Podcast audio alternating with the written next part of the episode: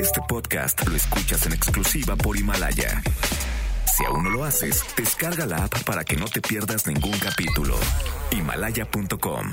El contenido de este programa puede referirse a temas no aptos para todo público. Se recomienda discreción. MBS Radio presenta Dispara Margot Dispara con Sergio Zurita, Fausto Ponce, Claudia Silva y Chaco Sao. En el entretenimiento. Estamos contigo. Al llegar a la recámara, supo que era una bala. Trató de permanecer un rato en el arma, pero fue expulsada de aquella morada al grito de... Dispara, Margot, dispara. Dispara Margot, dispara a través de MBS Radio. Lo hacemos hoy, jueves 9 de abril, Claudia. Sí, exactamente, Muy correcto. bien. Jueves 9 de abril del año 1974. ¿No? ¿No? ¿De, de qué año? Ay, ojalá, pero no 2020. Del año 2020. El año más raro. ¿No quería que lo sorprendiera el año? Perdón, perdón, Claudia. El año más raro que nos ha tocado vivir. Que- que- pero, pero fíjate que yo creo que es el año más raro que le ha tocado vivir a cualquier persona que esté viva. O Pues sí, exacto. O sea, a, a gente de, de 100 años. eh, o sea, don Nacho Treyes seguramente sí dijo, no, esto sí está rarísimo, ahí la vemos. Sí, Ahí la- se ven. Ahí la vemos, máquina. Y eso que don Nacho Treyes lo vio todo. Tocó el Olimpo. Este, damas y caballeros, ya la escucharon. Claudia Silva. ¿Qué tal? Buenos días, feliz jueves, ¿cómo están? Mi querido Checo Sound, dijiste algo, este... Ya no me acuerdo, ¿no? No, no, no regresemos, ni siquiera me acuerdo. Muy bien, damas y caballeros, ya lo escucharon, Checo Sound. ¿Qué tal? ¿Cómo están? Buenos días. Eh, Fausto Ponce, desde su casa. ¿Cómo están? Buenos días. ¿Cómo estás, mi querido Faust? Bien, ahorita que estabas diciendo eso de que la gente viva es lo más raro que, que hemos vivido, Ajá. sí, tienes razón. Luego mi, abuela contaba historias de la bisabuela que, que había vivido una epidemia de una cosa que se llamaba tifo, como una bacteria, Sí, y, y la habían tenido que rapar y esto fue como 1915, 20, por ahí. sí, eh, este, me parece que se llama tifus exantemático, me parece. Y, y tenía que ver con desnutrición. O sea, la gente... eh, obvi- obviamente no es el escorbuto, que te acuerdas que a, a los, a los marinos les daba escorbuto. Claro, sí, sí. Este, porque, y eso venía por una falta de vitamina C del carambas. Además, ¿de dónde vas a sacar vitamina C en un barco? Y de pronto descubrieron que con la naranja, entonces pues, llevaban montón de naranjas y se acabó el escorbuto. O sea, ya nadie tiene escorbuto. Es, es una enfermedad, de hecho, tan rara y además está, es chistoso. de- hay palabras que son chistosas en sí mismas. Escorbuto es una de ellas. Héctor Suárez lo sabía. Tenía un personaje que todo el tiempo decía, no, tengo unos-", Y además escorbuto. este... Pero creo que es el tifus exantemático de- del que estás hablando. Ahorita averiguamos, no hay bronca. Y, y, bueno, la tuvieron que rapar y era todo un... O sea, pues me espantaba. Yo decía, órale, pues imagínate que te dé algo... O sea, todo el mundo, o sea, que te empiece a dar... Qué fuerte. ¿no? Yo- y ahí desarrollé mis hipocondrias. Híjole, mi Faust, eh, eres, eres nuestro Howard Hughes. No, no es cierto. Fíjate que nues- nuestro, nuestra Howard Hughes es Talía. ¿En serio? Este, este, mm, Tommy Motola le apodaba, le apoda Super Hughes. Pero aparte luego sí le dio, ¿me entiendes? O sea, luego sí le dio este, ¿cómo se le dice al Lyme, dice? ¿Cómo se le dice? Sí. Eh, bueno, Lyme. es una... Ah, es una sí, enfermedad de. Lyme, ¿verdad? Sí, bueno, sí, bueno. La picó una... Hay cierto tipo de garrapata que hay en Connecticut. no solamente ahí, pero... Pero es que... eh, también en aquella gran serie vinil, que no entiendo por qué no triunfó, salía, este, ya sabes, el, el director de una, de una estación de radio importante, torturando al de la disquera, que era el guapo, ¿cómo se llama el guapo? Bobby Cannavale. a Bobby Cannavale, el otro era Andrew Dice Clay, y le dice, I hate you in Connecticut and your fucking Lyme disease. O sea, es como, este, digo, le puede dar a cualquiera, pero como que le da a la gente rica. O, más bien te enteras.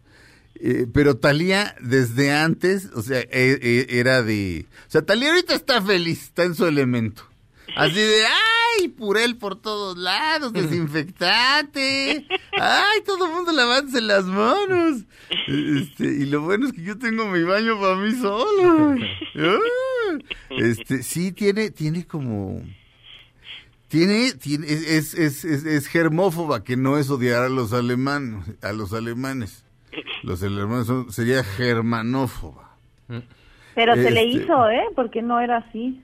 Ah, Este, Yo me acuerdo que una vez estaba, bueno, así estábamos, cuando vas de gira, pues vas a diferentes teatros en la República y ahí te encuentras de todo, ¿no? Yo Claro. siempre he sido muy temerosa de las palomillas y tanto de las negras como las chiquitas que son las que andan en la luz, ¿no? Y me acuerdo que ya andaba yo gritando porque ahí viene en el camerino y ella la agarró con la mano y Ajá. llevó y como si nada, o sea, no no era en ese aspecto pues así como muy que le diera asco. Qué loco. Eh, Pero, es que fíjate que la mente, eh, la mente es extraña, o sea, la mente a lo mejor decide que, que, mm, que no, que lo que sí ves no hay bronca. Que la bronca son los gérmenes, que no Ah. ves. Los gérmenes venusinos. Exactamente. Eh, ¿Cómo se llama este com- eh, comediante y conductor? Howie Mandel, el de... ¿Se acuerdan de que, cómo se llamaba aquel programón? Porque francamente era un programón en el que salían que ahorita ya sería considerado este misógino, supongo, pero que salían 15 guapas con maletines. Ah, sí. Panam. No, no, no, no, no, no, no, no. No, este, esas, esas serían 14 15 Era- hermosas, mi Faust. Hubo versión mexicana Eh, también. exacto, y la conducía el negro Araiza. Este, ¿No era Marco Antonio Regil? los dos. los Salían unas eran- chicas con, o sea, con faldas cortas y... Bueno, como, un, como una falda esta con vestido ¿Vas o no vas? No. ¿Vas o no ¿Vas o no vas? Bueno, Howie Mandel, que es el que co- conducía la versión de allá, ese sí es, este, pues, no sé si germófobo existe, porque existe germófobo, pero bueno, es, es, es- o sea, Howie Mandel te saluda con el puño, pero no te da la mano, nunca. Y este, se lava las manos 300 veces y así, o sea, ¿qué está haciendo? O sea, yo, pobrecito.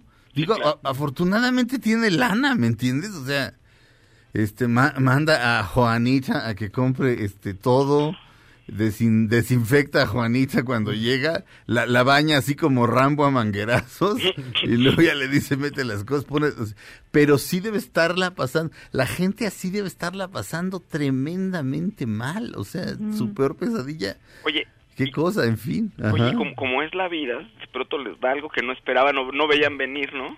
Eh, sí, exacto, Exacto. exacto. Estás tan- no, pues estás tan preocupado usualmente de algo, de cuidarte y de... Y, de, y hay otras cosas que, que son importantes y no ves. Sí, sí, absolutamente. Totalmente este, esta bacteria, bueno, este virus, Virus, nos virus, ha cambiado la manera de pensar y sí te pones a, sí te das cuenta que hay muchas veces que dices, no me lavé las manos por esto, no me lavé, y ahora yo creo que va a cambiar totalmente eso, ¿me entiendes? O Sí. sea, pues, va, va a ser así de, la gente va a ser mucho más limpia, porque también pues por eso se transmiten tanta porquería. Mm, sí, sí. Ayer un querido amigo me decía que se saca de onda cuando ve en las películas la gente a la gente abrazarse. Y dije, sí, o sea, pero ve una película del 2018, se abrazan y se besan una feliz pareja. ¡No! ¡No se no! Este, como que le da- que- y pues sí, tiene razón. Checo y Sound, ¿qué se celebra, conmemora, festeja el día de hoy? Hoy es el día de Winston Churchill en Estados Unidos. Es el día de atesorar una antigüedad. Ahí por si usted tiene una mesita vieja o algo que le haya dejado su abuelita, atesórelo. Y es el día del unicornio. Ah, Para toda la banda que les gusta los unicornios, pues órale, dense. Este, es el día del unicornio. Y es. Interesante, interesante. Y, mm, ¿de, dónde, de dónde salieron los mendigos unicornios? Ah, Este, es- yo estaba ob- viendo que sí. obviamente sí de la, obviamente de la, no, no. O sea, lo que dicen es que sí existía una cosa como parecida. eh, Ahorita les digo. Espérense, un De día de estos que acá No, aquí. No, era un, bueno, era un animal. Pues ese ahí. O sea, hay un animal que le dicen que es como el unicornio, que era como dice Checos, como una especie de perrinoceronte, no sé. Se llama Pero no, no, no, quién sabe de dónde habrá salido. el Asmotherium civiricum. Ajá. Y bueno, se supone que sí existía hace muchos, muchos años, que era algo muy parecido, pero eh, bueno, ya luego se volvió como mítico y ya luego todo les gustó. Y luego ya se volvió muy Tiux y luego ya llegó a Starbucks y luego ya también llegó a las donas o a las conchas. Sí, es Y cierto. luego te las venden en Chapultepec unos bien grandotes, bien cotorros y ya, pero pues hasta que no salga usted de su casa, pues no compre unicornio. Oye, este, esta bestia similar al unicornio, eh, ¿es prehistórica? O, o- o- o- era prehistórica? ¿O existe todavía? No, no, ya no, no, no, ya existen. Ok, pero es, digamos, eh, o sea, sí llegamos este, los humanos o, o- o similares a convivir con ellos, o sea, como con los mamuts sí convivimos, con los dinosaurios no, o sea, los picapiedra no es, ni- y mucho menos eran electrodomésticos, ¿verdad? Pero este, sí, esta cosa de, de Hollywood en la que ves a, a un cavernícola este, pelear contra un dinosaurio, no, jamás, jamás. Este, nos separan millones de años de, de, de- de distancia, pero... No, no convivimos con él, era más tipo rinoceronte. Sí, Y no, estaba pero- en las estepas de Rusia en el Pleistoceno. Ah, yo, ok, no. pues, evidentemente no, no, nos tocó, pero Sí. bueno, este era como un tipo rinoceronte, pero ya luego la gente pues se pachequea padre y ve, ve unicornios. y, pues, Yo ya. creo que no, yo creo que ahí los científicos lo, lo usaron como argumento de venta para que les, no, para que leyeran su artículo. Ay, mira el unicornio real. Oye, pero algún humano convivió con él. No, no, no, pero así era. Sí. Para hacerlo más interesante. pues, que- Este... mm, Sí, pero vaya, el animal mitológico, bellísimo. Ese, el- ese que sale en, en la secuencia de sueño de Blade Runner.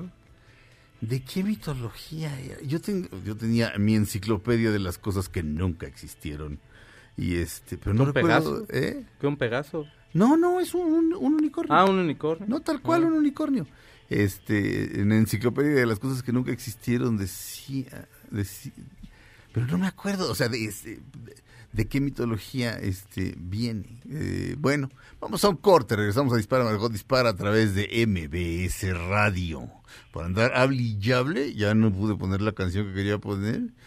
Y mejor ya me callo porque, francamente, Felipe Rico, aparte de que ando muy de buenas con él, luego me ve feo. No, es que hoy, hoy lanzamos el nuevo episodio de Pasando Lista, nuestro podcast de nuestro podcast de Himalaya.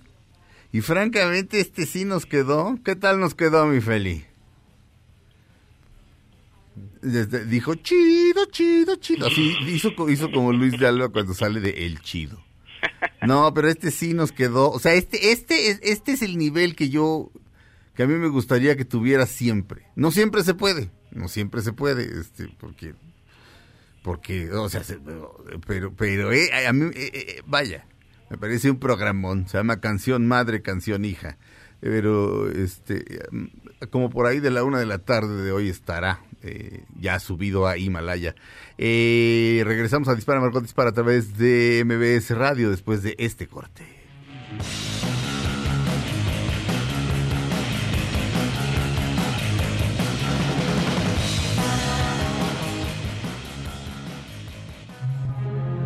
Pase el tren, no te cambies de estación. Después de unos mensajes, regresará Margot. Todo lo que sube, baja. Y todo lo que se va, tal vez regrese. Lo que seguro es que ya volvió Margot. Estas son las balas de Margot. Alejandro Fernández lanzó la canción Eso y más de la autoría de Joan Sebastián. Todas las ganancias serán donadas para apoyar a los músicos en estos momentos. Estamos de regreso en Dispara Margot Dispara a través de MBS Radio, damas y caballeros. Desde su casa, Claudia Silva. Oigan, fíjense que Monserrat Oliver, fíjate que a veces, bueno, muy raro que ahorita haya una este, pandemia de un virus y ella está enferma, pero con otra cosa, Ajá. pero es muy parecido al coronavirus. Dice que desde enero, de- de- desde el 3 de enero de este año, le dio una gripa espantosa con dolores de cabeza, tos seca, pero que ni siquiera sospechaban del coronavirus. O sea, ella dijo, no, pues esta gripa está muy horrible. Ajá. Y entonces eh, no se le quitaba, decía que le duraba cuatro días así espantoso y luego como que este, se descansaba tantito y otra vez le volvía a dar hasta que pues dijo, voy, fui al doctor a que me hicieran unas pruebas, ¿no? Y este la, le detectaron que es una bacteria que tienen, pero como no puede ir al hospital, está, ella está refugiada en un rancho que tiene en Texas, y entonces este pues no puede ir al hospital a que le den el tratamiento porque el tratamiento es a través de un antibiótico que es inyectado en la vena. Ajá. Entonces pues no puede ir a los hospitales por obvias razones porque se puede contagiar del otro y entonces va un enfermero todos los días a inyectarla a su casa. Ahí va feliz el mendigo enfermero. No, y no, y tiene que ser en la nalga, señora. Hijo, me- es súper abusivo el enfermero. Exacto, porque puede ser en el brazo, pero no, no, señora. Y de hecho tiene usted que estar completamente desnuda y su esposa también. Y su- Ya, es su es- es- prometida. ya- ya es- ya- ya- pero es oficial, ¿verdad? Sí, o sea, sí, ¿verdad? No estoy sacando del closet a nadie, ¿verdad? No, no, no. Ah, no, no, no, no. No, estaban 100% Ya seguro ya y de pronto... es su, es su prometida, su, su pareja. Qué padre, qué padre que lo puedan decir así. Ujú. Porque además, este, este, no sé, como que le- me las imagino en un momento romántico y yo creo que se me saldría una lágrima así. Y les diría, ¿me puedo sentar en este banquito? Prometo no hacer ruido. Y, así, y luego ya me muero, ahí, ahí me quedo muerto. Pero Oye, con y una fíjate sonrisa. que los doctores lo que le dijeron es que posiblemente esta bacteria la adquirió en los aires acondicionados de los aviones. Claro, los aires acondicionados de los aviones son, este, pues son una marranada básicamente y Por eso te digo que uno va a cambiar ahorita, después de todo esto que nos ha pasado, la manera de, pues, de- del cuidado que tenemos hacia nosotros y las cosas que hacemos, ¿no? sí, Porque yo también he enfermado en los aviones de gripa, de que oigo que alguien viene estornudando horrible y como y si truje- yo, luego digo, ay, yo debería tener un cubrebocas, ¿no? Pero de así de que piensas, una vez me acuerdo de un vuelo a Nueva York en diciembre, llegamos a, la, a Nueva York, mi hermana, mi mamá y yo enfermas porque había una persona como a dos filas que estaba enfermísima. sí. Y llegamos y pues todo, todo era era mero invierno en, en Nueva York, pues tuvimos como dos semanas este, horribles ahí, todas enfermas, ni disfrutas ni nada. Ya, una vez íbamos regresando Jaime López y yo de un vuelo eh, de España y, y había un hombre, pues un hombre bastante mayor, este, eh, de- de- de- vamos a decir 68 años. Ujú. Entonces, pero se paraba cada rato al baño. Entonces Jaime le apodó Don Prostatón. Oh. Y de repente tenía que ir y le decía, bueno, ahora va Don Prostatín. Ah, Pero Don Prostatón, que, que lo, no lo odiamos, pero sí era así de, ay, otra vez. va". O sea, porque aparte le tocó ventana al angelito, o no me Sí, acuerdo si íbamos pues en los sí. de en medio. Pero el caso es que nos teníamos que levantar cada vez que Don Prostatón iba al baño. Pero ya hacia el final del vuelo, Don Prostatón, que era español, resultó ser una finísima persona y se volteó con Jaime y le dijo, ¿y usted viaja mucho? Y dice, más o menos, no, no, pues sí, sí, sí, este, mire, le, le recomiendo esto. Y era una cosa que don Prostatón traía, este, esencialmente le echas agua y te lo pones en la nariz y estás respirando, este, Ah. Está- a lo mejor don Prostatón iba también a echarle agua a eso. claro, Pero también el agua de un avión pues sí. Mm, pero digo, es mejor que andar, que andar este, respirando la, la porquería reciclada. Y esa clase de cosas, sí, o sea, va a haber un mercado tremendo para eso. Se van a vender como pan caliente. Yo sí voy a, yo sí pienso, sí pensé, si me vuelvo a subir a un avión así normal, ya cuando pase todo, me voy a llevar mi cubrebocas, la verdad. Ah, no, así va, así vamos a estar todos, este. Va a ser muy raro, Calle. Pues sí, pero mejor, ya, ya, ya me da miedo. Oye, Calle Silvis, este. Ayer, ayer tuve que ir al banco y me, me- este, es muy chistoso porque ve, te ponen, haz de cuenta que en la fila afuera, con unos espacios para que nadie se pegue, ¿no? Ajá. Pero luego te, son de esos bancos que son que te meten en una puerta que si no se cierra la primera no puedes entrar a la segunda, no puedes pasar a la segunda, ¿no? Ajá. Y ahí nos metieron a como a cinco, No. ya sin distancia, y yo así haciéndome para un lado y digo, ay, perdóneme, pero es que estoy paranoica y me dice la señora, sí, se le nota. Le dije, pues sí, por eso no me he enfermado. Sí. ¿no? Y ya, pero pues dije, ¿para qué afuera la distancia si te van a meter cinco personas aquí en este cubito? Sí. Pegadas, pues no, entonces, o sea, Ay, qué burro. No, que- no, mm, hijo. No, sí, sí, y yo pues la verdad sí estoy un poco paranoica, entonces así de, me hacía así como para la esquina, y yo, "Ay, disculpen, o sea, porque sí les dije, perdón, no, no, no es, no es que me den asco, pero... Pero te dijo, sí se nota, sí, le dije, perdóneme, estoy un poco paranoica, me dijo, sí, se le nota, pero sí se le porque nota. traía mis guantes y mi, mi cubrebocas. Pero Sí como en pero como en grosera. Sí, como así como, pues ella no traía nada, ¿no? Como así, Ajá. te dije, sí, precisamente por eso no me he enfermado, Exacto. paranoica, ¿no? Ay, Dios, ay, la gente, la gente. Oye, mi Monserrat Oliver está sufriendo mucho, nada más dime antes de mandar a corte. Pues no, porque dice que ya se lo controlaron, sufrió al principio de año, pero no se le, o sea, todavía tiene esa bacteria, pues es que las bacterias también son horribles. Pues sí. Este- Pero no, no se ve que sufra mucho, lo platicó en su canal de YouTube, entonces, este, Pero está ella- con su eh, pareja y está en- allá resguardada en un rancho, lo que dice es que no puede hacer las cosas, ya ves que ella es como muy extrema, Sí, entonces dice que ya le dijeron que no puede hacer las cosas que normalmente hace en el rancho, ¿no? Sí, no sé como- qué haga, si este... no, pero lo que sea en la tele.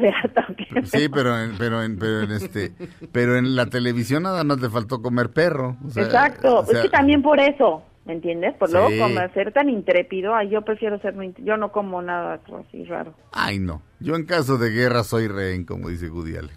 Regresamos a Dispara, Margot Dispara a través de MBS la radio después de este corte. How can I say what's in my heart, what's in my heart? Aunque pase el tren, no te cambies de estación. Después de unos mensajes, regresará Margot. Todo lo que sube, baja. Y todo lo que se va, tal vez regrese. Lo que seguro es que ya volvió Margot. Estas son las balas de Margot.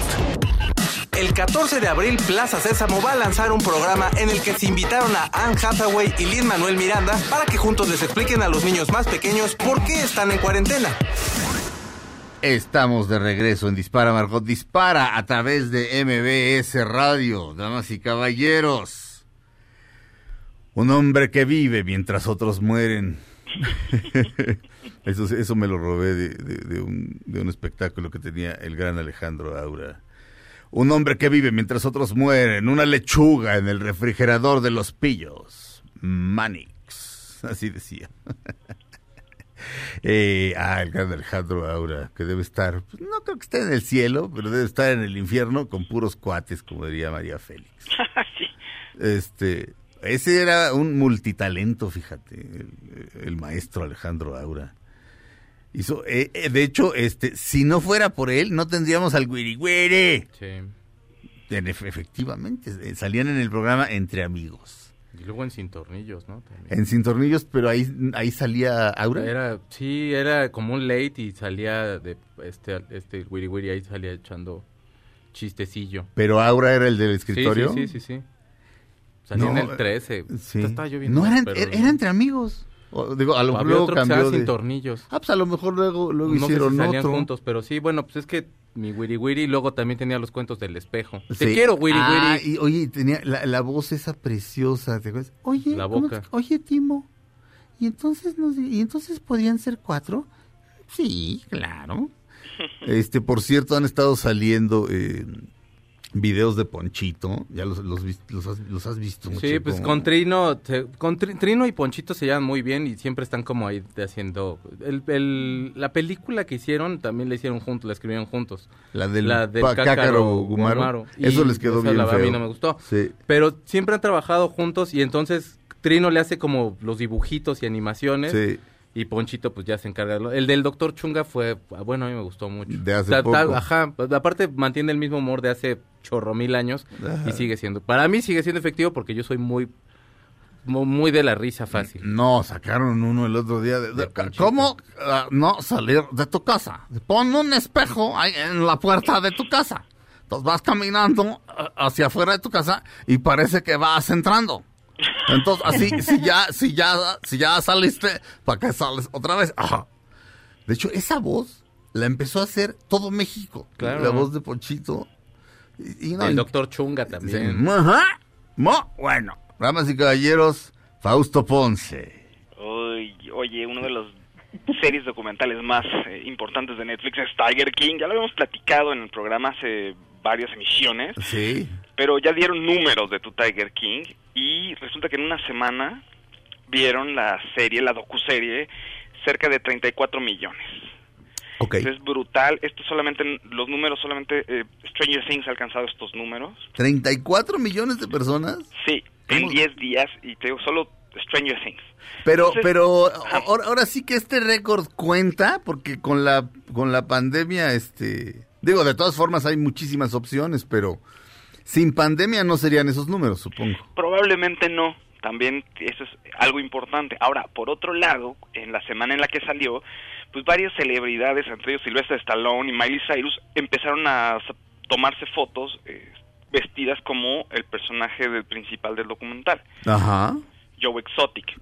Entonces, y te digo, y en redes sociales estuvo la conversación muy fuerte, entonces no es cualquier cosa. Y como es de animales, igual eh, en un escenario fuera de la pandemia, pues la gente se hubiera enganchado, ¿no? Eh, De, de animales que relacionados con gente que, digámoslo de esta manera, está medio loca. ¿no? Sí. Digo, no, unos más que otros en el documental, pero te digo, incluso en el documental, la persona, la mujer que está rescatando los tigres, te digo que no, no es así como que percibas que, ay, qué buena persona y te enganches con ella y digas, sí, claro, venga, Carol, rescata a todos.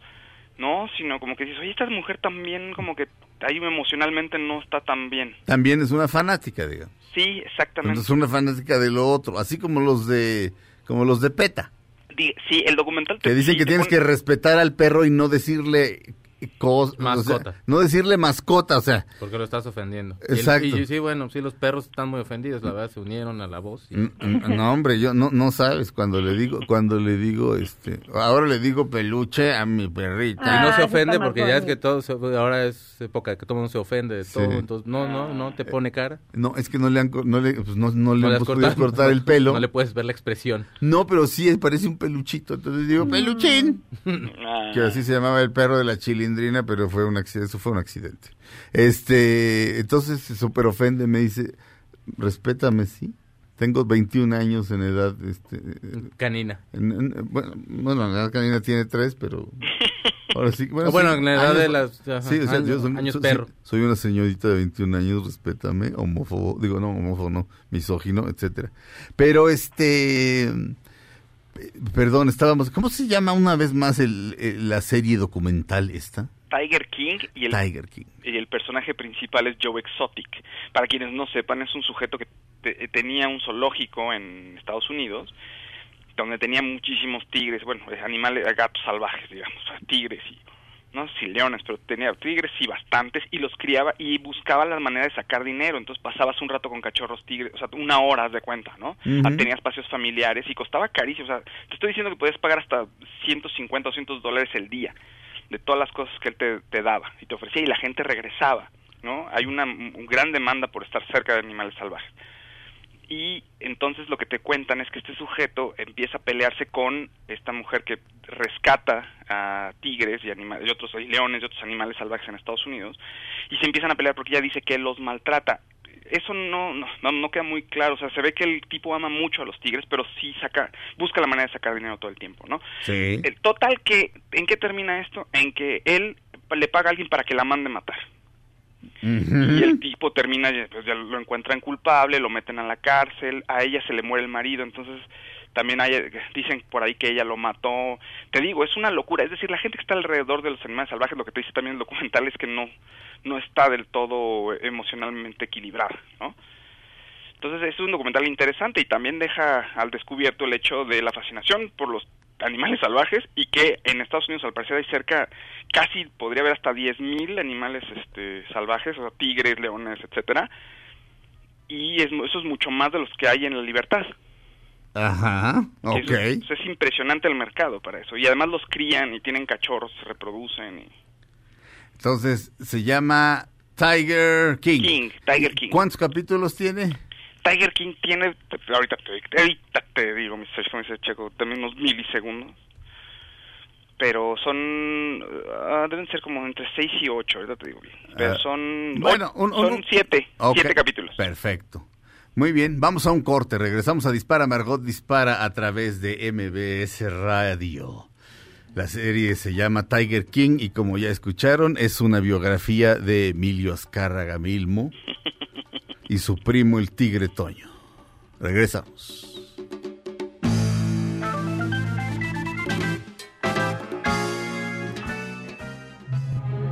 Aunque pase el tren, no te cambies de estación.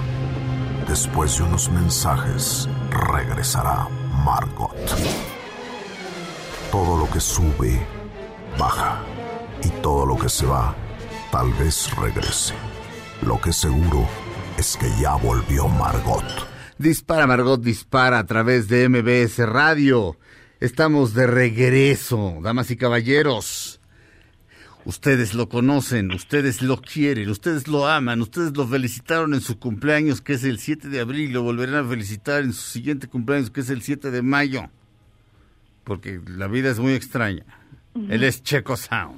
Oigan, tenemos que hablar de algo muy serio. De verdad es muy serio lo que les quiero yo decir. Es absolutamente, pues, no sé, consternante. No es cierto. No, ya se hizo la lectura del capítulo de The Nanny. Se hizo el, Ah. el lunes a las 9 de la mañana en Estados Unidos. Después de 27 años de su estreno en el 93, bueno, se reunió todo el elenco. El señor Sheffield y Grace, que está bien guapísima. No me Eh, digas, No, hombre, está se puso guapa. súper Sí. guapa, sí. Era- Maggie también es muy bonita, pero Grace es Grace, divina. Grace es la mayor. Es la más chica. Ah, es que la otra era muy linda, pero era un palo de escoba. Sí. Este, No, está, está muy guapa y, y- está muy guapa y todo. Pero la verdad, Ajá. mi Grace está bien chula. Mi Brighton, que ya se quedó calvo. Sí. No, ¿qué le pasó? O sea, sí, la- no, no, no. Se ve más grande que el papá. Se ve más grande que Niles. Y Niles sí, Sí. se ve más grande. O sea, sí se hacía así de mi Niles, ¿qué te pasó, Sí. amigo?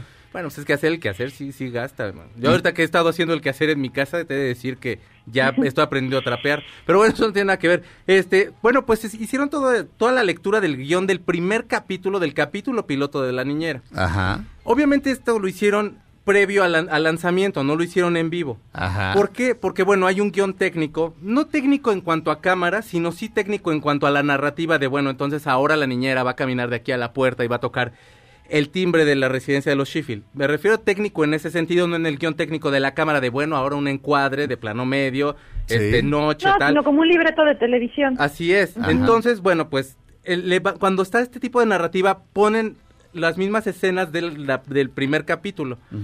Eso está bien padre porque de alguna forma a las personas que lo estamos viendo te va colocando en la situación. Ya te la, de- bueno, yo de memoria me sé los capítulos porque a mí me gustaba mucho A y todos, porque estaba enamorado de la niña era Uh. como todo el mundo. Uh, O sea, fetiches con las medias y luego la niñera, pues qué más te puedo yo decir, ¿no? sí. Entonces, bueno, está, está padre porque tiene como esta cuestión nostálgica. Volverlos a ver está muy padre. Lo único que fue el problema fue la transmisión. Esto lo hicieron por Zoom. Y entonces de pronto los chistes no caen, no caen del todo porque, bueno, hay un muy ligero delay que de pronto hace que, que se pierde el chiste. Escribir un guion está bien complicado. Cuando yo, yo hablé de la, de la película esta de Zelda 7, El Milagro en la Celda 7, que está en Netflix, que si usted quiere Ajá. sufrir y llorar y luego ya reír un poco, la puede ver. Todo el mundo era de, bueno, pues sí, pues es como un capítulo de La Rosa de Guadalupe. Sí, a ver, hazte uno. No de la, Exacto. ropa de, la Rosa de, Gua- de la ropa de Guadalupe. ¿eh? No, tan, pero ni de la Rosa de Guadalupe, porque la ropa de Guadalupe a lo mejor es más fácil hacer el guion. Del otro. No, no, no de esos. O sea, hazte el milagro en la celda 7, échate un guion así, el cual te enganche, el cual tenga todo eso. La niñera tiene eso. Son guiones súper bien escritos Sí. tiene como este uh, sentido del humor como muy, sí, un poco neoyorquino, pero como muy jotito, Sup- así como muy judío. Es que es judío y jotito, es sensación. Es como, es como Bárbara Streisand haciéndose la graciosa. es como musical, es como tiene un sentido del humor muy musical. Y- Sí. Y, lo que a mí me gusta mucho este primer capítulo es que está como dividido en actos. Sí. Hasta que lo estuve viendo ya en la lectura, sí está dividido. El, el acto número uno es cuando ya se queda, se termina el acto número uno, es cuando ya se queda en la casa y le van a mostrar su habitación. Y hacen ahí como un fade, bueno, un fade es como, como un corte de una escena a otro momento. Sí, una Y, transición. ese, y lo sientes como es, cómo es esta, esta cuestión de aquí acaba esta escena, aquí acaba este, este, este tiempo y ahora vamos a un segundo plano. Es como que de alguna forma te permite ver cómo, cómo hacían los guiones, cómo caían los chistes también y todo. Yo corrí a ver la serie nuevamente que está en Amazon Prime y... Eh, O sea, estuvo hasta Anne Hampton Calloway, que es la mujer que canta el tema de la niñera. O sea, en su ca- desde su casa y en el piano estuvo cantando. the nanny. Es una super canción y sigue manteniendo la voz todavía la mujer. Y Sí. bueno, Fran, la verdad es que sí es como todo, digamos que es como, como el dulcecito del, del, del Oreo, de la Sí. galleta Oreo, porque todavía tiene mucho ángel y todos se ven como, se siguen llevando bien, se ve que tenían un rato de no verse, pero sí, mi Brighton, pues sí, ya se, nos- se, se le echó a correr el cabello para, para, para, la, para la nuca, pero la verdad es de que vale mucho la pena, se los voy a poner, no tiene subtítulos, eh, pero bueno, en YouTube tiene una, una parte en la que le puedes poner subtítulos en español, pero vale mucho la pena solo para la nostalgia y luego corre y véalo ya, hasta en YouTube está gratis. Fíjate, se me olvidó anunciar que hoy es Jime Jueves. Ah, Y es jueves judío, pero Checo ya puso el tema judío sobre la mesa. Este, dicho, siempre me, siempre me sorprendió mucho y al mismo tiempo no, cómo el, todo el humor judío pasaba. O sea, Sí. la gente, la- hay gente que no sabe ni lo que es un judío, Checo. O sea, Pero lo que es muy padre y- y es pasaba. que, o sea, la, la, la forma en la que lo tradujeron aquí, Ajá. que es la forma en la que yo la conocí, probablemente Sí. muchos que en Azteca 7, por cierto, lo ponían. todos, sí. Eh, de muy buen gusto. Era muy, sí, era una muy buena traducción. Bueno, era al, al grado que lo veía así, bueno, yo en ese entonces era bien metalero, ¿no? Ya sabrás, y entonces yo veía a la niñera, mi abuelita veía a la niñera, quien sea veía a la niñera, porque era muy gracioso y lo pudieron como tropicalizar de alguna forma en el cual toda Latinoamérica le gustó. Pero ¿sabes qué? No le cambiaban las cosas. De repente ella entra y está completamente borracha. Y empieza a cantar She works hard for the money. Pero lo dejan. O sea, lo- el doblaje era, ella trabaja duro por el dinero. Trabaja duro por el dinero. Cuando, cuando había una expresión eh, judía, la dejaban Sí. este en vez de cambiarla por o, o traducirla a, su equivalente en castellano no.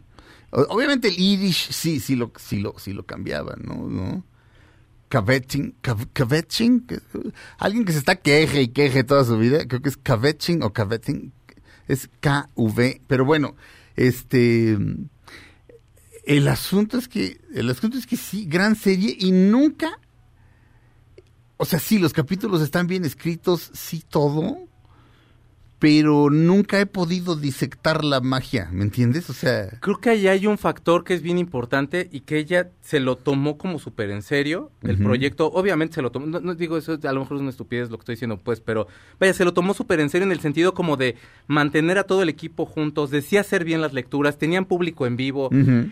Todos tienen un carisma muy, muy, muy especial. Sí. Val era su amiga, su amiga en serio, así, amiga de la vida real, Sí. y la metió a la serie, pues porque era su amiga, y la verdad no lo hacía nada mal. El personaje de Val es muy carismático. No tiene las líneas más de Sheldon Cooper, así que sí son esas, esas líneas No. son indecibles, o sea, no las, no las puedes decir más que el tipo, Sí. ni los guionistas yo creo que las podían seguir.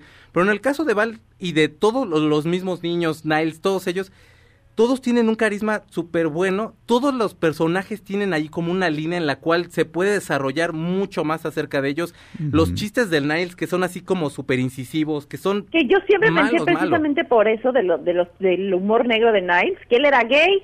Todos lo, Todos lo todos lo pensábamos. Pero lo que del giro que da que se queda con CC y se enamoran y bla, está padre. A mí hay, hay capítulos ya de las últimas temporadas que sí ya se me hacen flojos, pero No, las claro. primeras temporadas híjole, te ríes mucho. Hay un capítulo no. donde se queda con un niño de una mujer que es como de Medio Oriente igual y entonces ya lo ya lo ya le había puesto hasta nombre, le puso Joshua y luego le dicen el verdadero nombre. Son unos capítulos que te lo juro que te la pasas, o sea, aunque a lo mejor ya los hayas visto y ya te hayas reído lo suficiente, te lo pasas bien. Pero si la usted gente, no quiere por ver ejemplo, de cosas los su- proyectos que se quedaron sin estrenar, perdón, en Broadway, es la, la versión musical de La Niñera, o sea, ya estaba para estrenarse. Sí, ¿En serio? pero no habían Ujú, o sea encontrado que sí, la todavía la, sí la persona. Pa- Yo- Perdón, perdón, eh, uno a la vez, por favor. Que este Vas, checo. Ah, no, que la gente sí la quiere, o sea, por eso iban a hacer el musical y todo, porque hay un gran público para La Niñera. Sí, la cuestión es que no habían encontrado la persona que la podría interpretar por, la mi- por el mismo... el- ese es un problema realmente, o sea, está Ujú. padre la idea, pero encontrar a la actriz que le dé vida a Fran Fine, es que Fran Fine tenía mucho carisma y de veras Sí. la gente va a ser muy fuerte con la, con la actriz que lo iba a hacer. Vamos a... man- ¿Tenemos que mandar un corte, señor productor? ¿Podemos intentar algo antes, señor productor? A ver, vamos a ver si lo logramos. Una, dos, tres. Si no lo logramos y se empiezan a oír cosas satánicas, es un accidente, se los juro. Se los juro, se los juro por el osito vivo. A ver si no me lleva esto al deep internet. Ay, no. No, no, espérame, espérame, espérame, espérame, espérame. ¿Cuánto tiempo tenemos, señor, señor productor? Ah, Ok, chance si lo hacemos, chance si lo hacemos. Porque sí, sigo pagando Tidal y qué. Ya, este, este, Jay-Z ya ni me... existe. No, claro que existe. Ah, sí. Ah. Claro. Ah, a ver. Déjame ver. The one and only member. Sí. Pero ahorita podrías hacer una comunidad así de los que tienen Pono y los que pagan Tidal, mi. Ah, Con Jay-Z nada más en Tidal, pero bueno. Nada Con más, porque, nada más porque estamos a sana... eh, A esto sí es sana distancia, mi Faust. Estás a varios kilómetros, si no, si te andan... Luego, ¿por qué? Luego, ¿por qué amanece muerta la gente, eh? Nah, no es cierto, mi Faust, no te lo haría. Eres ¿Cómo se llama? ¿Cómo se llama eso cuando mitan qué? Cuando vas a un concierto. Grit. Meet and greet. Ah, bueno, uno entre los del Pono y los del Tidal. Exacto. Sí seríamos varios, ¿eh? La verdad. Habemos, lo sabemos. Vamos a ver si logramos esto. Uno, dos, tres. Sí lo logramos. She was working in a bridal shop in Flushing, Queens, till her boyfriend kicked her out in one of those crushing scenes. What was she to do? Where was she to go? She was out on her fanny. So over the bridge from Flushing to the Sheffield's door, she was there to sell makeup, but the father so more. She had style, she had flair, she was there. That's how she became the nanny. Who would have guessed that the girl we described was just exactly what the doctor prescribed? Now Watch out, see, And the kids are actually smiling. Such joie de vivre. She's the lady in red when everybody else is wearing tan. The flashy girl from Flushing, the nanny named Fran. The Flashy Girl from, Flush, from Flushing, the nanny named Fran. Flushing es está en Queens. Y eh, no vayan a Flushing. así de, Ay, quiero ir ahí porque de ahí es la niñera. No, ¿para qué? Mejor vayan a una calle fea. Aquí es lo mismo y se habla español. Hay una parte de la canción que dice, parece, hubo una fiesta. Hay una parte. Sí. Que No, "Hubo who would una have fiesta". thought? Na, na, na, na, na. Lo que pasa es que es muy difícil de cantar. Está, casi haciendo scat la mujer, la mujer que canta. Es dificilísima de cantar la mendiga canción. Pero es un temazo también. Es buenísima. Te Sí. cuen- o sea, te cuenta eso y ya no necesitas saberlo. O sea, ahí está toda la historia y se acabó. Exacto. Ahora, nada más ya, mando a corte después de este comentario. Nunca la vi haciendo nada que tuviera que ver con el trabajo de una niñera. Pues no. No, pues esa es la idea. es, que no le, es idea. que no le lleva un mendigo vaso de leche al niño, a, a la No. niña. No, ¿Me es la idea precisamente así. O sea, the nanny, no, perdóname, the, the, the, the fabulous, este, mamaci- the fabulous genta who wants to do the patrón. O sea, perdóname. Regresamos a Dispara, Margot dispara a su segunda hora de transmisiones después de un corte, ¿correcto, señor productor? Eh, bueno, no le cambien, dispara Margot, dispara, dura una hora más aquí en MBS Radio. Les recuerdo que es Jime Jueves. Eh, y también Jueves Judío aquí en Dispara, Margot dispara y ya. Nos pusimos súper judíos con The Nanny. Eh, ella es judía, los, los otros personajes no. Bueno, Su mamá. su, su mamá, la tía Abuela, Yeta, por es supuesto. Abuela, es abuela. Y este, y mi rey Charles, para que vean que no era, que no era racista. pues andaba con la tía Yeta. Regresamos a Dispara, Margot Dispara a través de MBS Radio. Uy, convencieron a Rey Charles, ¿qué Sí. onda? Regresamos a Dispara, Margot Dispara a través de MBS Radio.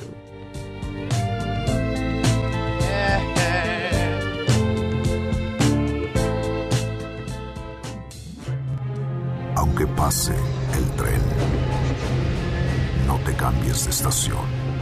Después de unos mensajes, regresará Margot. Todo lo que sube, baja.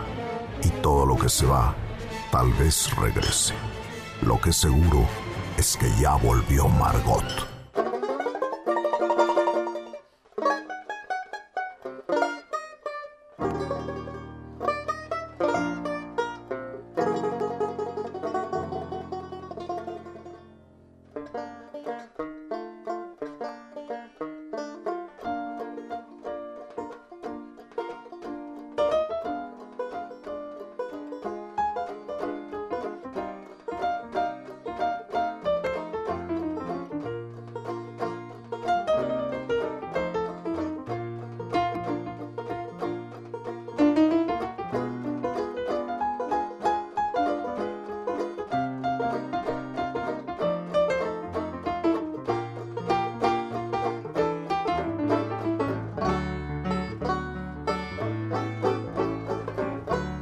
Bienvenidos a la segunda hora de Dispara Margot Dispara a través de MBS Radio. Estamos um, escuchando a el gran pianista Conwell Fox, con el cual he estado intercambiando correspondencia últimamente. Yo sé que esto suena poco creíble, pero Conwell Fox este, es el pianista.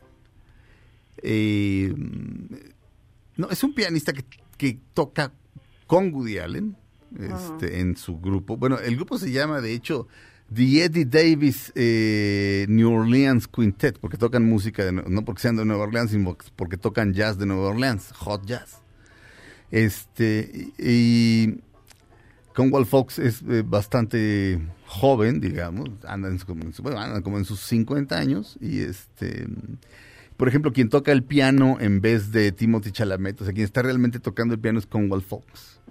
Este, entonces en muchas canciones, en muchas este, de las canciones que escuchan de en las películas de Woody Allen es Conwell Fox tocando el piano, pero en este caso lo importante es el otro instrumento, el banjo. Súbele un poquito, mi querido Felipe.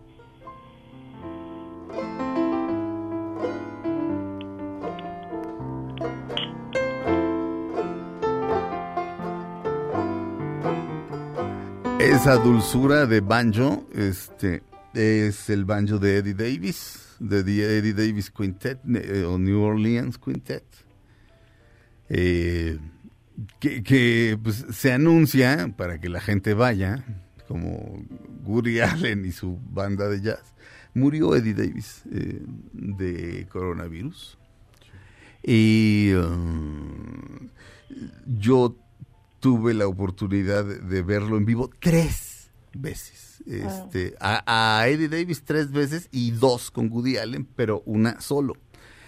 Este. mm, Y si ven el documental Wild Man Blues, pues ahí anda Eddie Davis. Este. Y Woody Allen, pues, como ustedes saben, es con todo respeto a los autistas, bastante autista. Y eh, se van de gira con, con el grupo a Europa. Y Woody Allen dice, dice pues, sé que me vienen a ver a mí. Obviamente, eh, o sea, Woody Allen es, es lo contrario a un mamila. Este, es- hagan de cuenta, en un playbill, eh, de- había, escribió un par de obras que duraban una hora cada una. Fui y te dan el playbill, que es el programa de mano que te dan en todos los teatros de, de Nueva York o en la gran mayoría. Entonces ahí pones tu ridículum, ¿no? Cada actor, este, fulano de tal, eh, actuó acá y acá y acá, estuvo nominado al Tony por esto y esto y esto. Y pues de Woody Allen nació el, el, el, el- el primero de diciembre de 1935 y ha escrito y dirigido muchas películas a lo largo de tantos años. Ese era, ese era su resumen. O sea, así es Woody Allen, ¿no? Pero en el documental ves a Sun Ji y le dice, no hables solo con Eddie Davis, diles a los músicos que lo hicieron muy bien, diles que van a tener un gran show. Y dice- oye, ¿tú crees que tenga que hablar con la gente? Porque en Nueva York no habla, en el Café Carlyle no habla. Este, o sea, Woody Allen, este, de hecho, eh, te acu- eh, Linda y Aldo, ¿te acuerdas, este, mi Sí. querido Faust? bueno, sí, Fausto claro. y Claudia, Linda y Aldo de Dallas, este, fueron al, al, al Café Carlyle, entraron y entraron como muy temprano y había un señor ahí afinando su, este, af- afinando su clarinete. ¿Y era Woody Allen? Woody Allen. Wow. Pero así como, o sea, ella porque es observadora, si no, ni cuenta te das, porque es un señor ahí, este, en lo suyo, en una sillita por ahí. Eh, ahí lo estamos escuchando a Woody tocando el clarinete, por cierto, pero eh, mm, la, la, la muerte de, Eddie Davis, este, pues sí, sí, eh, está fuerte. Eh, denme un segundito. A ver, Eddie Davis. Eh, noticias. Eddie Davis has died. El, el, el banjoísta, de ban- este, virtuoso del banjo. Eh, fíjate que es, es, es, es muy conmovedor. Es un gordito adorable. Eh, Allen ha practicado el clarinete toda su vida desde la adolescencia. Estoy leyendo su autobiografía, A Propos of Nothing. Por cierto, en un par de semanas, en un periódico voy a sacar un artículo muy largo acerca de Woody Allen. Muy largo y muy aburrido. No, no es cierto. Este, no, no, mu- mu- o sea, ahora sí que un artículo a, a profundidad, ¿me entienden? O sea, este, mm, no solamente de la biografía, sino de todo, este, Woody Allen. Eh, es el cineasta de, de quien más sé y probablemente sea, probablemente sea el artista que más me ha influido en la vida, así directamente, este, sin duda, Woody Allen. Este, estoy diciendo este como 500 veces, pero pues es que todo esto es en la costa este. Lo que pasa es que, me- miren, Woody Allen tocaba antes en un lugar que se llamaba el Michael's Pub. De hecho, cuando, cuando no fue a recibir sus Oscars por Annie Hall, estaba en el Michael's Pub. Di- dijo, no, pues no puedo, tengo... te- te- De todas formas, no hubiera ido, dice él mismo, ¿no? Y, al día siguiente este, estaba trabajando en, en el guion de la película Interiores, vio, dice, ah, mira, ganamos. ah, bueno". O sea, insisto, es un poco autista. Pero to- en aquel momento tocaba en el Michael's Pub y en las, las primeras veces que yo fui a Nueva York, pues una de las uno de los ideales era ver a Woody Allen. La es los lunes, la primera vez este o era los lunes. La primera vez que fui no me tocaba lunes, la segunda creo que tampoco, pero cuando me tocó un lunes traté de hacer la reservación y te contestaba Ahora sí que eso solo en Nueva York. Te contestaba un güey Michael's Pub. Y entonces tratabas de construir la frase, pues obviamente no, el inglés no es tu idioma natural. La voz ya de por sí era intimidante. Entonces decía, disculpe, quisiera saber si- ¿qué quiere? Sí. Pero así, pero, pero, ¿qué quiere? Así, así. Este, dije, bueno, lo voy a intentar otra vez a ver si me contesta alguien más. A la tercera vez me contestó y le dije, o sea, le dije hasta de lo que se iba a morir, lo mantuve en la línea hasta que él cortó. Y mira que era un neoyorquino al que le gustaba pelear. Entonces cuando se cambiaron de ese lugar horrendo y fueron al Carlisle fue así de, ah, qué descanso. Pero en algún momento, en otro intento por ver a Woody Allen, eh, llamé y dije, oiga, hoy toca Woody Allen, ¿verdad? Ah, de- de- de- Digo, este, sí, eh, hay un show. eh, o- o- no me acuerdo cómo estaba, pero Woody Allen tocaba a las 7 y a las 9 había otra cosa. O al- digo, a las 8 y a las 10. Y entonces, de alguna manera, le digo, oiga, Woody Allen este, va a estar en el show de las... Dice, el show de las 7 está lleno. Le digo, oiga, Woody Allen está en el show de las 10. Tal vez. Tal vez. Ay, Y con ese tal vez fui con mi amigo Luis Concheso, que Dios lo tenga en su santa gloria, al Michael's Pub, a que me atendieran mal, pero pude ver a Eddie Davis, no a Woody Allen. Eso, ese sueño se me cumplió varios años después y luego una vez más. Y ahora eh, em, en el Café Carlyle me caen muy gordos porque lo, lo ocultan. O sea, sigue tocando, pero buscas Café Carlyle, ¿qué hay? Y no sale. O sea, eh, o sea así como, como pues, pues, quien sepa. Y bueno, co- con esos basta para llenar, pero hicieron un documental sobre el Carlyle. Lo, lo sacan a él 15 segundos. Muy, muy feo. Muy, muy feo. Porque hay un montón de, de escenas de, de- él en el Carlyle. En, Hannah y sus hermanas lleva a, a la hermana loca de Hannah. Primero, ella lo lleva al CBGB a oír punk y es así de, güey, vámonos de aquí.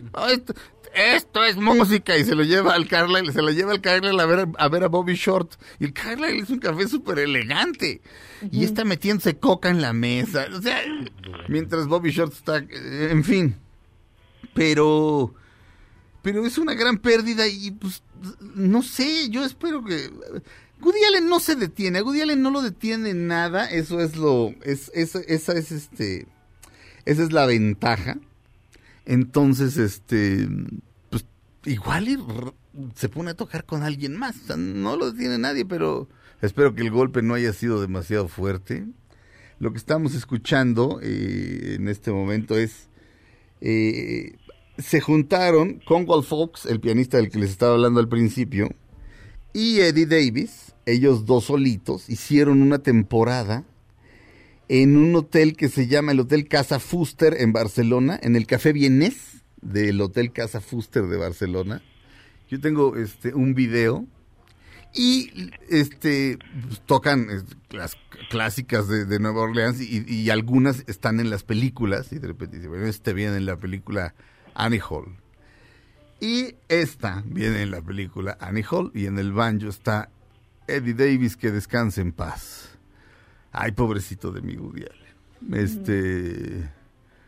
Pero bueno, como es medio autista, a lo mejor este dice, chin, híjole, híjole, yo lo quería mucho. No, no, pero es autista, pero es autista, pero tampoco es insensible. En fin, regresamos a Dispara, Margot Dispara a través de MBS Radio. Él es Eddie Davis, uno de los pocos que sí se hablaba con Woody Allen. Qué envidia. Regresamos a Dispara, Margot Dispara a través de MBS Radio. Having you to talk with seems like old times. Having you Ahí en, en la voz es ese Eddie Davis, además. Ah, vamos a un corte. and it's still a thrill just to have my arms around you. Why? Aunque pase el tren, no te cambies de estación. Después de unos mensajes, regresará Margot. Todo lo que sube, baja. Y todo lo que se va, tal vez regrese. Lo que seguro es que ya volvió Margot. Estas son las balas de Margot. Alex Pina, creador de La Casa de Papel, dejó ver que puede lanzar spin-offs de la serie con el fin de ampliar más la historia y pues sacar una lanita, ¿no?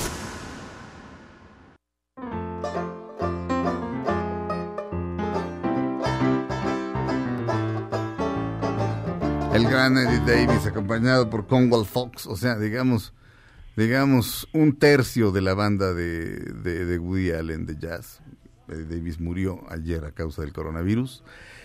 Este, damas y caballeros, Claudia Silva. Oigan, pues eh, sin duda un lugar icónico de Los Ángeles fue la mansión de Hugh Hefner de la mansión Playboy, ¿se acuerdan de ella, no? ¿Cómo que fue? ¿Ya no está? Pues es que la compró antes de que muriera él, un año antes de que muriera, la compró un millonario llamado Darren Metropoulos, un, griego, de origen griego, que, eh, bueno, pues no saben exactamente qué va a hacer con la casa, pero ya quitó varias cosas que eran icónicas de la casa, como la Gruta del Amor, donde seguramente había mucha bacteria, porque era una como gruta artificial, que en la alberca había como una gruta artificial donde había una alberquita dentro con agua calientita y a varios colchones, Y ¿no? the- Quién the- sabe para the- qué eran los colchones, pero The Grotto, sí, sí, sí, sí. Ah, y entonces, este, bueno, pues es- esa parte ya la quitó, además de que la mansión es la única que tiene permiso en Los Ángeles, de siendo casa de tener este permiso para fuegos artificiales, ¿no? Y tú puede tener un zoológico, pero bueno, este millonario ya la ya quitó la gruta del amor. Ha dicho, hay que echar ahí mucho Lysol y este y mucho desinfectante, ¿no?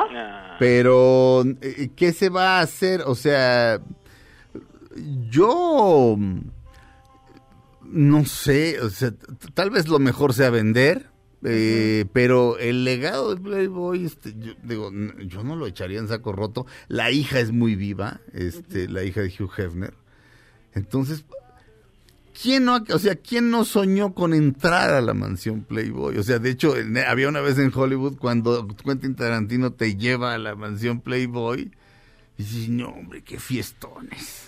Y caray, qué banquetes. Y había rock, entonces sí podías comer. Gene Simmons conoció a Shannon Tweed ahí.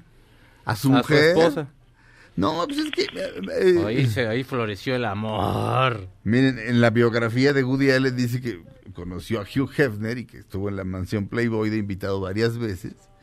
Y decía que Hugh Hefner este, siempre, siempre soñó con tener una casa en la que nunca, eh, en la que, un- una casa en la que, que estuviera viva todo el tiempo y que tú te pudieras parar a la hora que se te pegara tu gana y desayunar a esa hora e ir a tu ritmo. O sea, 3 de la mañana, tráigame unos huevitos benedictinos. 3 de la mañana. Este. Dice, o sea, tenía muchísimas habitaciones y, le encantaba tener huéspedes y dice, y a mí, y dice, y dice, y dice, es muy raro porque es lo que más odio yo, tener huéspedes. Dice, lo, lo único que odio más es ser huésped. Nunca sean huéspedes de nadie. Y, y tiene razón, o sea, es así de... Diego Luna, Diego Luna es igual. Diego, a Diego Luna me contó esto. Un día un cuate le dijo, güey, voy a Los Ángeles. Este, de hecho, Camila estaba embarazada o acababan de tener a, a- a- a Jerónimo, su primer hijo. Y, güey, te caigo en Los Ángeles, güey. Ahora le sí. Güey, pero me quedo en tu casa, ¿no? Y digo así, digo es hijo único, tomemos eso en cuenta. Bueno, tiene una hermana, pero mucho más grande. Eh, ¿No? Güey, te caigo en tu casa, no seas gacho, Diego. No, güey, no. No, pero es que no, güey, ¿por qué? Le dice, güey, te pago el hotel, pero a mi casa no entra nadie. no. Cuando Diego hace una fiesta, renta una casa que no es la suya. O sea, cuando, cuando de pronto tiene que hacer un fiestón, renta una casa que no es la suya. A su casa no entra nadie.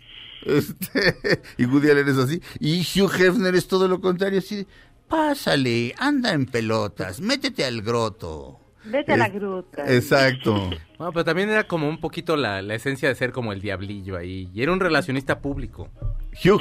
Claro. Ah, o sea, bueno. toma en cuenta, el, o sea, el, el avión que traía, y no me refiero con eso al artefacto como avión tal, sino me refiero como la empresa que traía, era lo más codiciado. Y aparte que fuera su amigo, que, lo, que te invitara a tu casa, que te sintieras, en el muy buen sentido de la palabra, acogido en su Sí. casa. Caray, o sea, por supuesto era un gran relacionista público. El otro, pues, es un guionista, es un director y tal, pues es súper apartado. y Al, al otro, a- al otro lo queremos a pesar de él. Sí, a- Oye, pero a- hubo, una vez hubo una fiesta donde había 100 mujeres para 10 hombres. Híjole. ¿Cómo Es- y- sí, eso, a, eso, a eso, Claudia, las Sagradas Escrituras dice aquí claramente se le conoce como la gloria. Que la Pero este hombre que la compró, este este millonario, tiene marcas de cerveza, es dueño de la... Hay una marca muy popular que se llama Chef Boyardee, no sé si las conoces. Sí, claro, claro. Ay, que tiene unos, este, ay, ¿cómo se llama? Ravioles, que nada más abres la lata y te los puedes comer así directo de la lata, no hay ni cocinarlos, saben buenísimos. Y Sí. él fue el que salvó a los Twinkies que iban a desaparecer, Oh. ¿se acuerdan? Y Sí. estuvieron a punto de desaparecer y él los compró, entonces, este, como que es una persona un poco nostálgica, ¿no? Porque pues salvó los Twinkies y salvó la, la mansión Playboy. Ajá. Que solo renombre la gruta del amor y que le ponga la gruta del sabor. O, sí, o, o- o la gruta. Y ahí me- te metes y estoy yo haciendo una obra. sí, exacto. Como No, la gruta. Miguel Conde en la ruta del sabor. Exacto, en la ruta y luego en la gruta este, estoy yo haciendo una obra. Y luego entra Miguel también, porque también es actor. Ajá, exacto.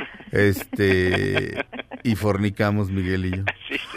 Qué- este, oye, no sé, digo, yo sé que es una idea muy cara, pero un museo, un ra- por lo menos un ratito, yo creo que sí, sí saldría, ¿no pagarías tú una lanita por ir, ir a la mansión Playboy, Michelle? Y además la casa es de 1927. ¿Perdón? La casa es de mil, la construyeron en 1927. Sí, claro, él ya la compró después, pero ¿qué Sí. decías? No, bueno, o sea, los rockeros más, o sea, los rock- digamos que el glamour del rock and roll que, era que se inauguró en los 70s, que era Led. Zeppelin, Rolling Stones, todos esos, pues todos ahí durmieron. Sí. Yo nomás por ir a ver qué sábanas quedaron, yo sí iría. Aquí durmió Mick Jagger, ah, me la llevo, ahí se ven. No sé, pero que contratar así unas guapas. No, porque no, porque Ya vivi- no, ya se puede. no. vivimos en tiempos horrendos, ¿verdad? Sí, no, ya. O sea, no, de- pero no que estuvieran encueradas, sino nada más así No, como pero aunque ellas dijeran, oye, pues me llama la atención, quiero hacerlo, pues, eh, igualmente. De Ay, todos modos, sí. todo el mundo les diría, pero ¿cómo? Ay, Dios. Regresamos a Dispara, Margot Dispara a través de MBS Radio. Estamos escuchando una vez más a Eddie Davis, el líder de la banda de jazz de Woody Allen. Él está en el banjo. Regresamos a MBS Radio.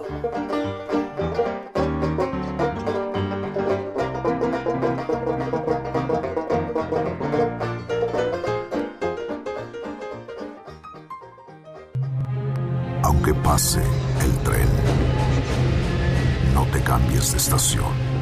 Después de unos mensajes, regresará Margot. Todo lo que sube, baja. Y todo lo que se va, tal vez regrese. Lo que seguro es que ya volvió Margot. Estas son las balas de Margot. Se ha alargado el tiempo de cierre de teatros en Broadway hasta el 7 de junio debido a la situación que está viviendo Nueva York con la pandemia.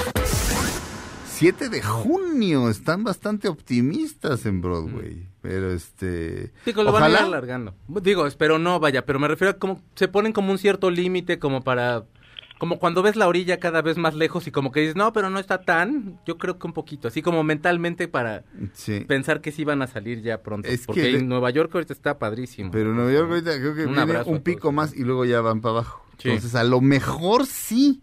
A lo mejor sí. Ojalá.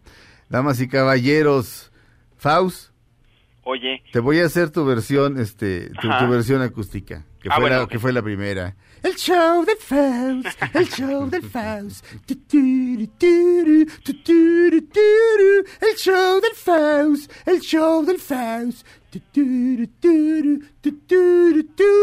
El show del Faust desde su house.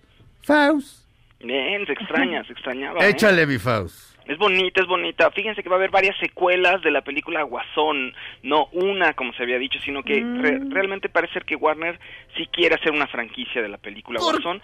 Y no necesariamente todas van a, va a estar eh, el personaje de Joaquín Phoenix ahí. Ah, es que ahí- está la cosa, o sea, pero además, ¿para qué tocas la perfección? ¿Me Ay, entiendes? sí, no. O sea, Pues porque lana, mi Serge.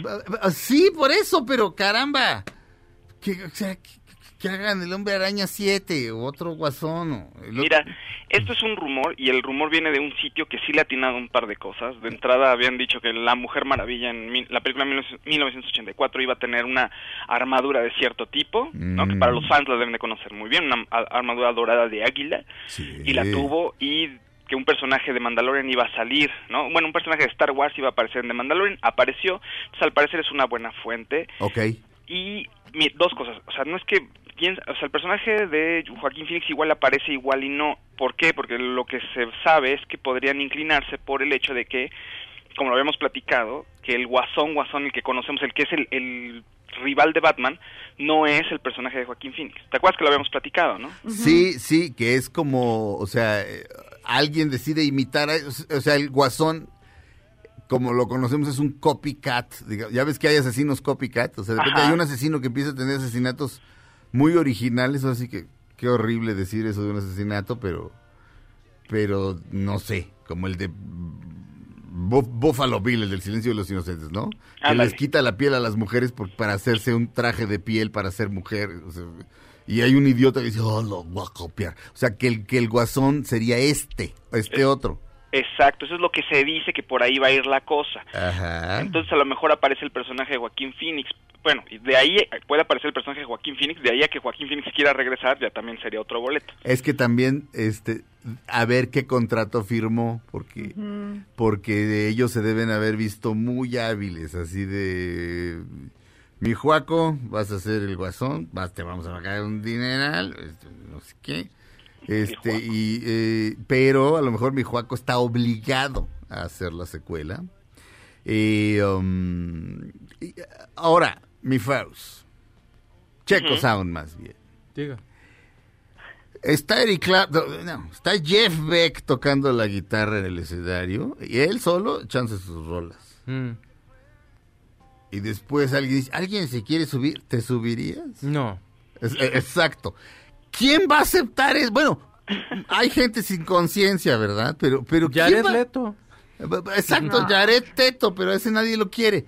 O sea, pero ¿a quién subes, me entiendes? O sea, tendría que, o sea, necesitas, no sé, necesitas un guionazo y un, o sea, ¿cómo, cómo, cómo superas eso? O sea, de, Sí, esa, no. de esa actuación, como bien dice Claudia, se va a hablar de- dentro de 50 años, vamos a estar hablando de esa actuación. O sea, Yo ya me la compré la película.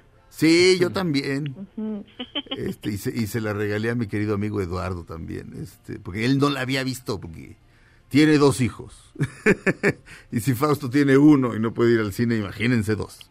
Este, ento- pero bueno, no, no sabemos más, no sabemos elenco.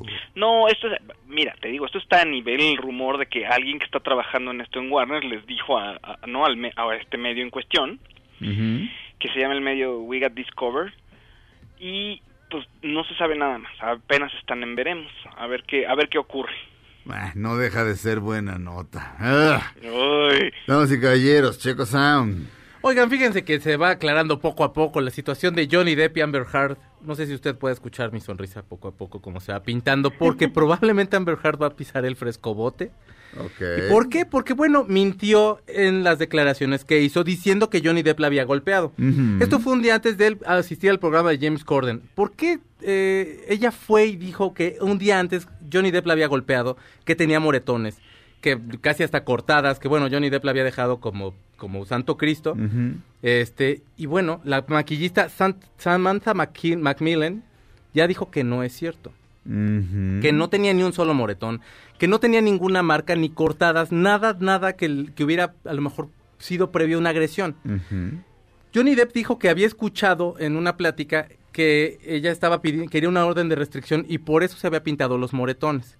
Según la- el Código Penal de Estados Unidos, y supongo que del mundo entero, pero bueno, en Estados Unidos, es ilegal alterar, modificar, eh, plantar, colocar, ocultar, fabricar o mover cualquier prueba física con la intención de que alguien sea acusado de un delito. Es gravísimo. Este crimen se paga con de menos tres años de cárcel. Pero bueno, estamos hablando aparte de que eso sería un solo cargo de los otros que a lo mejor se le podrían venir si si sí mintió en todo lo que está diciendo. Bueno, pues creo que quedarse de pronto callado sí le sirvió a Johnny Depp como para que se fueran aclarando solas las cosas y bueno, Ajá. pues así están de a ese precio está el jitomate el día de hoy, joven. Híjole, ojalá que vaya al bote. O sea, no sabes. Amber Heard Como por en una el cuestión de mentir en ese sentido, o Sí. sea, digo, no, o sea, no hubo maltrato, no hubo nada. Ella fue la que le rompió el dedo. Sí, ¿te acuerdas que habíamos platicado que, que, bueno, básicamente la que le pegaba a ella era él, pero pues aquel... Y toda la gente sí ha tenido cosas súper amables que decir de Johnny Depp. Pues sí, es, Digo, es- por supuesto que ser, un- ser la pareja es completamente diferente, no tiene nada que ver. Pero bueno, de todos modos, habría allí un indicio de violencia con alguien en el set, no sé. Es Otras novias. tipo bastante Winona. tranquilo. Sí, Este, o sea, eso, eso. y Winona habló bien de él. Regresen, por favor, para que yo sea feliz. Oye, pero- oye, en la conversación que tuvieron, ¿te acuerdas que era de, oye, pues es que me pegó? Ay, fue una cachetadita, hombre. ¿Quién dijo? Este, Ella. Johnny Depp, "Sí, es que me pegó. Y ella decía, ay, fue una cachetadita, hombre. Tranquilo, Sí. eh. Vamos a un corte, regresamos a Dispara, Margot Dispara a través de MBS Radio con Jimena, porque es Jimena Jueves.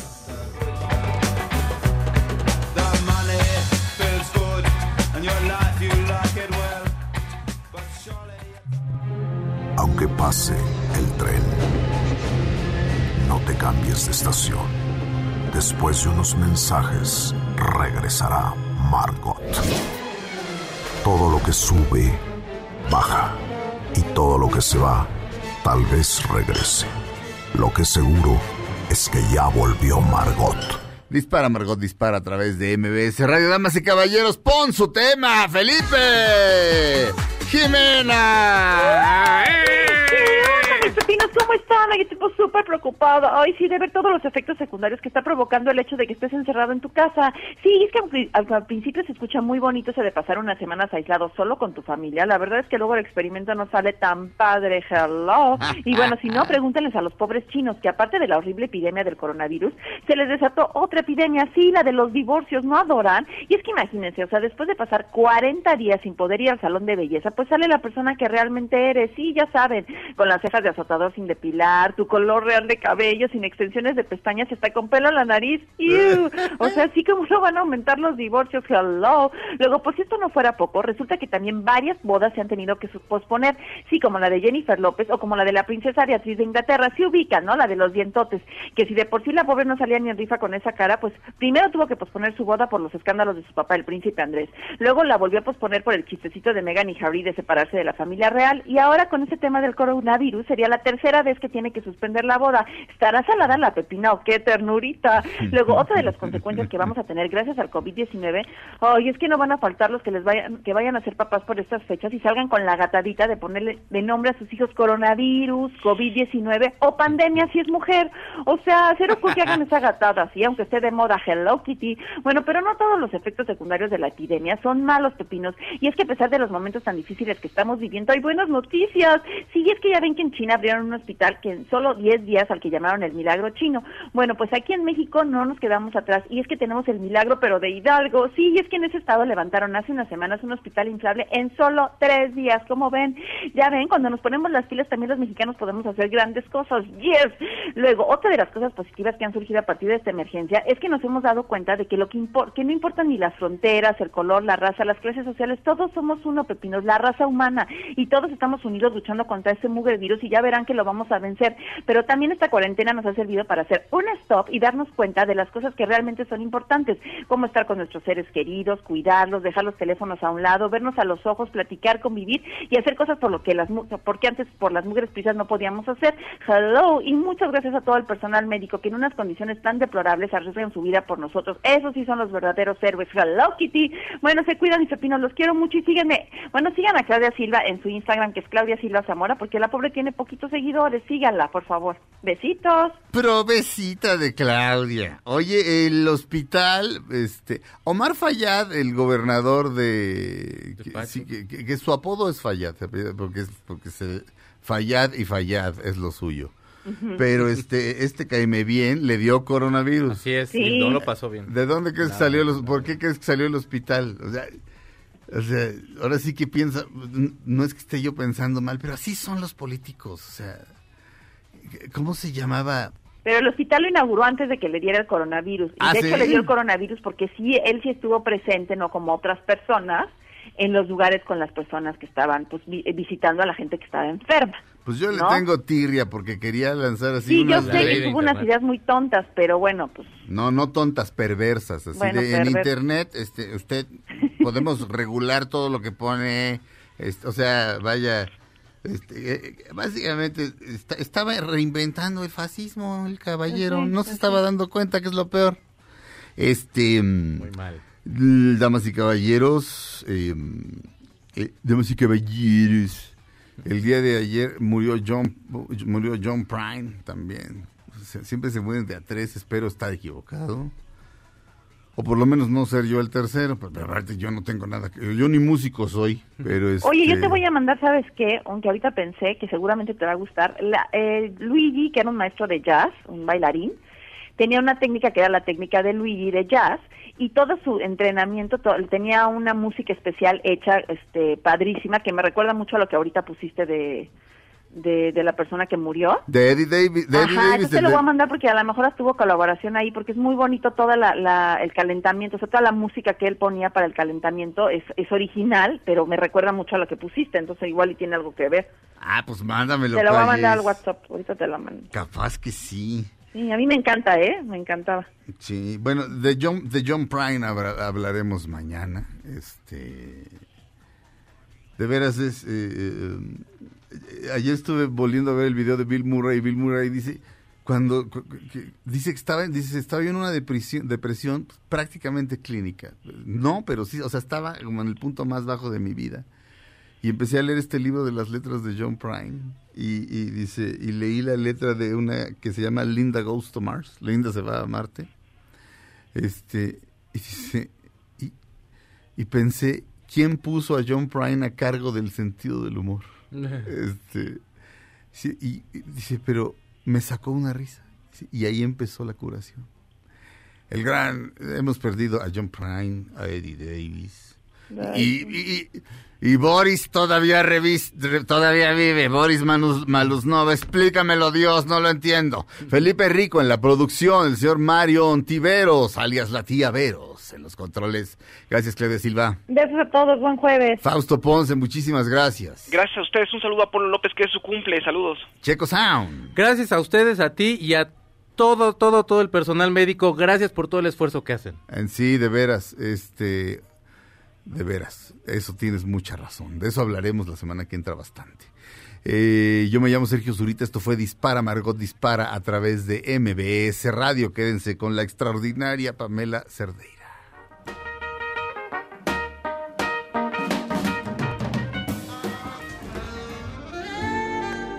Ahora en un tórax vive alojada la bala que Margot disparó. Nos oímos mañana. Si un proyectil de plata no me traspasa el corazón. MBS Radio presentó Dispara Margot Dispara con Sergio Zurita, Fausto Ponce, Claudia Silva y Chaco Sao. En el entretenimiento. Estamos contigo. Este podcast lo escuchas en exclusiva por Himalaya. Si aún no lo haces, descarga la app para que no te pierdas ningún capítulo. Himalaya.com